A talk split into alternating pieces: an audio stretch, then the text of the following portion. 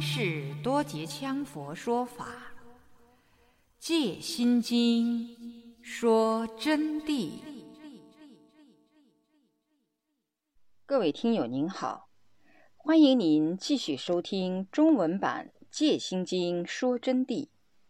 我们今天将从第一百五十二页第二段开始恭诵。这一段，同学们好生听。这里面可能有的同学听到很顺当，但是有的同学稍不认真，就会听不懂我讲的法了。因为这些法是佛法最高深的。前面已经说了，照规矩是要舍利佛才能听懂。你们想，好困难。舍利佛是佛的大弟子中的第一大弟子。智慧第一的，因此要很认真的听啊。就是说，自在呢，就是任运无碍，达到任运自由，没有任何障碍的境界。智就是指智慧，照用平等，智慧跟照用，智慧即是照用，照用即是智慧，平等无碍，不成分别。观照万法皆为空而不空，就是观照一切都是空的，但是所有一切又不是空的，因此就产生真空境界显妙有，妙有聚合乃真空。就是说，不执妙有化真空，不执真空显妙有，所以世间万有一切诸法。于不执着中，即是真谛妙有；不执着其妙有而凝聚万象，而不执着其凝聚，即为真空。是故观空不着空，就是观空呢，就不执着这个空，专门把这个空抓住。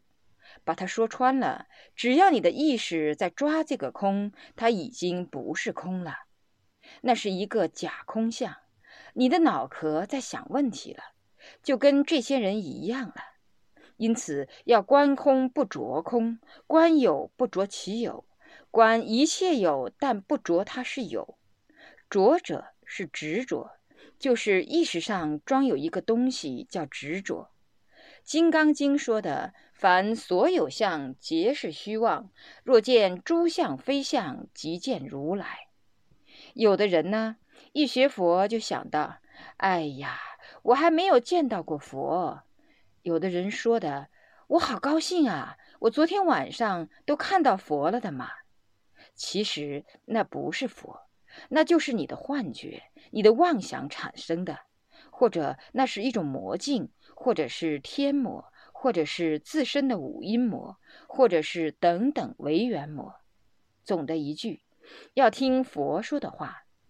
佛在《金刚经》上说的非常清楚：若以色见我，以音声求我，世人行邪道，不能见如来。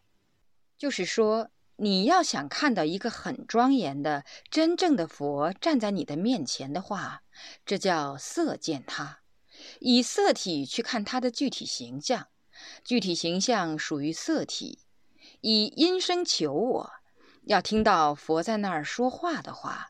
那这就是世人在行邪道，就是说你们根本不是在学佛的道理，不能见如来的。这种人永远也得见不到如来，那不是如来。怎样才见如来呢？若见诸相非相，即见如来。见到一切现象而于此现象不加执着，就是真正的见佛见如来。见到一切现象，从来不去体会，不去分别它，就叫见如来。当体之下即是如来。在此，最值得要提醒的，我们这里有六七个同学，经常见到什么如来，经常见到什么金刚，暗暗的悄悄跟我讲，给上师汇报是对的，但是可要注意，不能执着。再这样执着下去是不行的，是不能见真正的如来的。如果懂真空妙有的道理，这些都是我们的意识所显，不是什么佛，不是什么如来。但是修瑜伽师地论的，或者是修四瑜伽法的行者、瑜伽士们，你们有一点不同。你们如果见到现象，要根据经藏之意来体验，在定境当中所见到的什么护法、什么境界，那是另外一种因缘。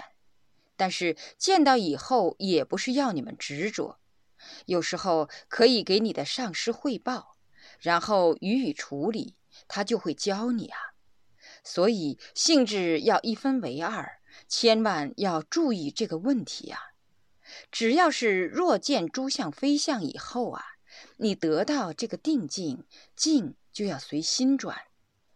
为什么说境随心转？我今天给你们讲一个真实故事。这个故事我本来不想给你们讲。上师呢，已经再三给你们阐明了，我是一个很普通的人，但是也许跟心力有一定的关系，叫也许哈。上师没有半点在这儿自吹的意思。今天我骑在自行车上，就走到那个叫白云寺的街，因为准备买一个新自行车嘛。那么我就说，把这个自行车呢送给办事处。后来又想不忙送了，我再骑两天，万一这儿要用呢？要弄经书的时候啊，就不送算了，不送算了。哎，我当时又想，成住坏空，可能马上杆子都会断啊！执着这个东西干啥呢？刚刚这样一想的时候呢，车子咔嚓，杆子就断成两截。街上的人全部哄堂大笑的嘛，那自行车当场就断了。就刚刚想完，这一下华子还帮我把它推回去的嘛。笑声，有时候这个意念啊，也许它会产生作用。当然，从圣者来说是百分之百的产生作用。作为我来说呢，叫做也许啊。我跟同学们说，我不敢说就是它产生的作用，因为我从来没有认为过我是什么圣者，我只是一个普通学者，来导引同学们的一个上师，就是这样一个惭愧者。那么境随心转啊，你的心就要转静，到一定的功夫以后啊，静就要顺着你这样去做。这类的例子非常之多，在这里不便给同学们举啊。我们有很多同学都知道这类的例子。那么凡夫呢，是心随境迁，就是我们这些普通人啊，没有功夫的，没有了脱生死的人，是心随境迁的。什么叫心随境迁？见到外边的喜怒哀乐，就要随着去变。就正如我说的，做生意的同学，他生意只要垮了，他愁眉苦脸的；他赚了钱，他多高兴的，心随境迁。那么我们讲学问的同学，他把这堂课讲好了，他非常高兴；这堂课没有讲好，人家都诽谤他了。他感到很难过。我们写文章的同学，有报界的，有些当编辑的，乃至于有些写电影剧本的同学啊，当他们的成果出来的时候，遭到否认的时候，他们的心中也是很难过的；而得到表扬的时候，他会沾沾自喜。这些都是他的心识随外境所牵。就是普通稍有精神境界的人，都会做到得者不喜，失者不悲。我们今后啊，一定要做到得者无相，失者无心。失了就也无所谓，这样子再慢慢慢慢依行入法，就会由定生慧，由慧然后解脱。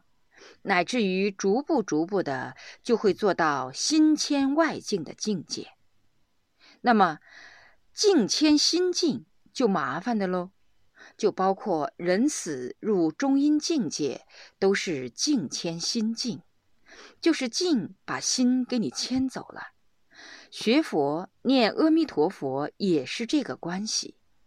念阿弥陀佛啊，我给你们说句真心话，是什么原因要你一心不乱的把佛关注？默念弥陀是收心，而很多学佛的人，你看那些念净土宗的，整天在用功，但是一用起功起来，他一只手在操作，在捻佛珠。另外又在考虑问题，嘴巴拼命的在念佛，脑壳里头就从来没有装佛像的影子。这样念佛是不起作用的。念佛要起作用，必须一心不乱，把佛观想在头脑里面，这就是一种定力，这是一种有相之定。那么这种有相之定，入一念而观佛境。佛境乃为一念，一念不生则入无念，自然就成佛的幻觉。中阴身的时候，这边风大一散，那么那边就接上了，就是佛的境界。这也是一个科学道理啊。所以平常啊，我们就要养成这么一种境界。我们这里的同学有修净土宗的。也有教净土宗的上师，你们要注意怎样去传教你们的同学啊！这只是念诵上，还要告诉你们，万法之成就不离行持。今天大胆的跟你们说，我这个说法和净土宗的大祖师有差距，跟印光大师这些都有差距。跟成就的广钦老法师也有差距，但我认为，我自信我的正确，他们的也还是正确，但我想最好你们依照我的，这不是我骄傲，因为我是参照了如来的真谛才给你们讲这句话的。念佛啊，关键还是得把行为修好。今天上午。我这位快满九十岁的老弟子，他坐在那儿的时候，我就跟他谈到这个问题。不管你怎样念佛，怎样用功，如果说你是忤逆不孝，尽做坏事，整天念十万遍阿弥陀佛，最后还得遭恶报而亡，不得解脱。如果说是你是一个大孝子，勤修十善。念佛虽然很少，那么你的善因积聚到临命终时，念一声阿弥陀佛，阿弥陀如来也得把你接到西方极乐世界。阿弥陀佛老人家他曾经说的：“临命终时念十声阿弥陀佛，一心不乱，即能接到西方极乐世界。”我说的是念一声就要接去。我相信阿弥陀佛，他会赞成我的说法的。这好像我有些教人叛教，胆敢篡改阿弥陀佛的教义。佛的教义我不篡改，因为我深深知道，我们是修行人，并不是念佛人。行正了，只要依内缘之法依引就到了。我们眼前看到很多。有的人修行修了一辈子，念佛佛珠都碾烂多少串，到最后什么成就都没有。有的人的心境行为非常好，随便教他一个净土宗的法，马上解脱，你连挡都挡不住。道理就在如何修行。我这个人讲的修行，首先就注重的是无常心、出离心、四无量心、六度四摄等等法门，坚守戒律。至于学其他法，那么我们把《戒心经》说真谛的妙义讲完，下一步再探讨。如心随境迁，则受五蕴诸法之缚。这是正题了。只要是心拿给境一牵走以后，五蕴诸法就把你缚住，故永于轮回流转，就永远留在轮回里头，由人再变人，或者是变仙，或者变猪、变狗、变牛、变虫等等等等，互相串变。这些串变都随你的因果业力轻重而串变。境随心转，则五蕴空寂而无功用。只要境随了心转了以后，五蕴自然就空寂，就没有功用了。于此实相般若现前，正入空有无碍，得大自在，故名为自在。因此，观自在的自在啊，就是这么一个道理。那么，我们个个都要做观自在，观听圆融，得到大自在。学观世音菩萨的法嘛，就是要得观世音菩萨的境嘛。如心随境迁，则受五蕴诸法之缚。只要你们的心啊，随外境牵染，拿给人家骂一句，马上就气得来暴跳如雷。这样子就受外境牵染了，就要受五蕴诸法的捆缚，就永远在轮回里头流转。境随心转呢，就五蕴空寂无功用了。五蕴呢，就是色、受、想、行、识，它自然不起作用。那么色、受、想、行、识的具体用途，我还是再补一句。下面我还会给你们详细讲五蕴，以此十相般若现前，只要五蕴空寂，十相般若就自然现出来，正入空有无碍。就是说，似空非空，似有非有，真空妙有，圆融无碍，得大自在，自然就得大自在，故名为自在。所以。就叫自在。凡所众生心有挂碍，执于烦恼流中，故而不得自在。凡是众生有生命的心，都是有挂碍的。所谓挂碍，就有分别，就是说意识啊是有分别的。因为众生的心跟佛菩萨的心不同。众生的心是凡夫意识分别之心，佛菩萨的心是圣意般若的菩提，圣意妙用真如之心。所以这是观照般若到实相般若的境界。这两种心是断然不同，一个是凡夫心识分别，是意识第六识称为心。一个是不但把六识放下，五蕴放下，而且莫那意、阿赖耶都放下了的菩提圣意的境界，就是说，智亦是静，静亦是智，静智互融的境界是这么一个心，然后才能得大自在。因众生不知以何起智观照，更不知三般若之存在。众生啊，不晓得怎样去启动自己的般若智照，去回光返照关照自己，更不晓得有这个关照般若、文字般若和实相般若的存在。因此呢，就处处以眼睛关照一切，耳朵听照一切，以妄心分别一切，所以被境所迷。为万法所转，做五蕴之奴，处于贪嗔痴爱、喜怒哀乐而生，故不得自在。你可以想象众生啊，为什么不得自在？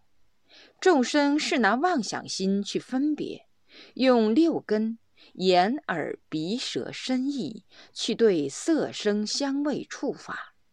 整天抓住不丢，然后产生苦恼，产生痛苦，产生快乐，产生欢喜、高兴，所以就被这个境迷到了，从来不退出来，睡着也迷到，就拿给这些法，把他们转得昏头转向，就做五蕴的奴隶，就做色受想行识的奴隶。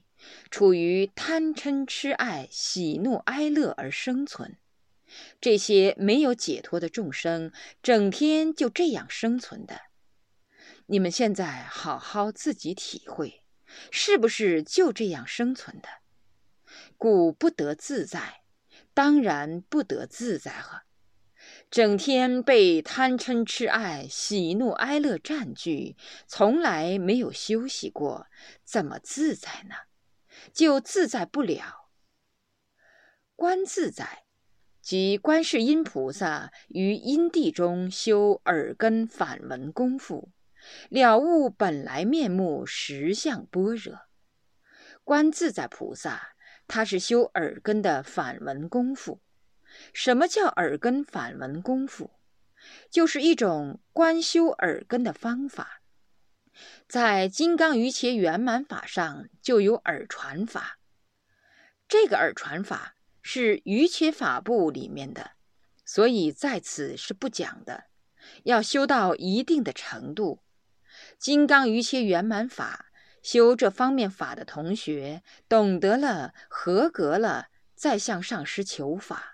上师就会秘密的传给你耳根反闻功夫的法，这法也叫魏阴禅，就是观世音菩萨所修的这个方法的法度，就可以进入般若境界。晓不晓得？就是这么一个道理呀。观音菩萨在做众生时修了这个法，才了悟了本来面目，了悟了实相般若。那么解六劫而越三空，获二圣而发三用。所谓解六劫，得到这个功夫，就解了眼耳鼻舌身意六根，就自然把它解开解空了，就不存在了。那么解六劫还要越三空，三空指的是什么呢？就指的是不施物及受者、施者、不施者。就是说，不施一切物件而得所受者和施者，以及所施的物三空都不存在，法空、人空、回向空，或二圣而发三用，就彻底得到了什么呢？彻底得到了佛法的正知正见之境，了脱了生与死三界纵横的境界。正得观听不二，圆明无碍。就是说，观与听、观想和听都不成二境，不二圆明，才得了大自在。此自修自悟自证之自在，他自悟自证的一种自在境界。所谓的自在境界，即是般若自在境界。于无着妙力自在成就中发愿寻生救苦，观世音菩萨在无着自在的成就境界当中啊，注入般若境界以后，以妙有为真空。菩萨啊，不舍众生，这就是菩萨的习气。然后来度脱一切众生，寻其声音而救之苦难。因此，我们念他，自然和他心心相应，他就要救度我们。凡有众生于诸苦恼、七灾、三毒，称念菩萨名号，是菩萨能施自在无碍之力。凡是有众生啊，遭到了七灾三毒，也就是把它总概括起来，所有一切灾难。只要你称观音菩萨的名号，诚心念诵南无观世音菩萨，一心不乱的念诵的话，他就会立刻救度你，甚至于毫无障碍之苦。这里我想举一个例给你们听了。释迦牟尼佛曾经在他的法度上面说到了，怎么讲的呢？普门品上说。众生只要念到他的名号，有谢之枷锁都会断断坏，刀寻都会断断坏。我的一个学生，在十多年以前曾经参加了一个组织，是不正当之组织。那么当时上师不知道这个情况，后来啊，他就被抓捕了。这是他的因果报应，应该遭到惩罚。但是由于他是念观世音菩萨名号的，他就想到观世音菩萨要救度他。这个学生他有很多弟子，他关在监牢里头。那一天正逢游行，就在邛崃县汽车上准备游行了，个个都被绑架出去，把他也给五花大绑，把他绑起来，准备押上车去游行的时候，尔时啊，押的人呢就不够了，就把他一个人丢在监牢里头。那么他就想。这一下押出去咋得了？邛崃街上有很多我的学生看到我，我哪里还有脸哦？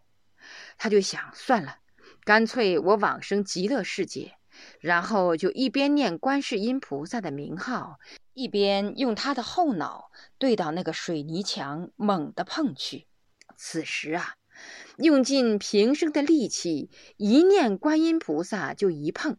就只听一声爆炸之响，他的头脑嗡一下，结果连休都没有休克，而且顷刻很清醒。此时很清醒的时间，他觉得非常奇怪，全身的绳子都断成一节一节的，就是身上的捆他的绳子啊，没有被捆住了，没有被捆住，也没有碰死，也没有到极乐世界。这里要打一个插曲进来，告诉同学们啊，像这种想法还要想到极乐世界是不行的，只有去堕地狱的。我告诉你们，这个自杀的境界怎么能不堕地狱呢？不是说我们念观音菩萨就能到极乐世界。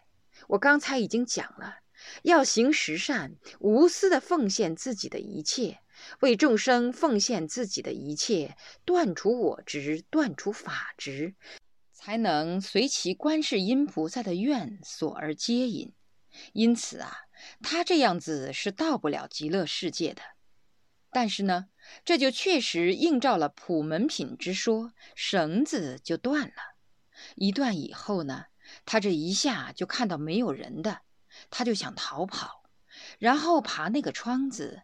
窗子很高，他就用手去拨玻璃，刚刚去一拨呢，那个窗子上的玻璃就掉下来了，嗨呀，哗，就掉在地下，摔得粉碎。这个时候啊，看门的人听到就跑进来了，就说：“你干啥？”他就吓到了，就不敢吭声。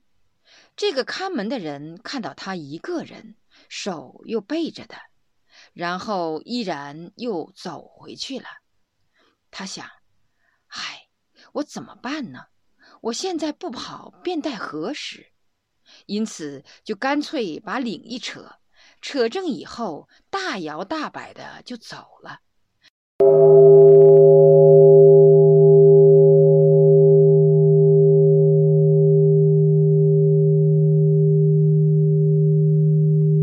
各位听友您好。感谢您收听今天的《戒心经说真谛》中文版朗诵。我们今天播送的是从第一百五十二页到第一百六十页的部分内容。感谢您的收听。若要恭请《戒心经说真谛》经书，请电话联系零二二二八六九五九八。